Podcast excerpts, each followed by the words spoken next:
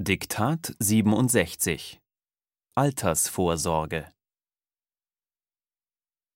Im Durchschnitt gibt ein Deutscher monatlich 250 Euro für die gesetzliche und private Altersvorsorge aus. Punkt.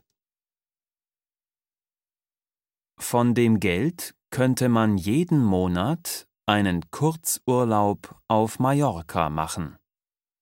Punkt. Oder man könnte täglich zweimal ins Kino gehen. Punkt. Manche finden, Komma, man sollte nicht für eine unsichere Zukunft sparen, Komma, sondern lieber heute gut leben. Punkt.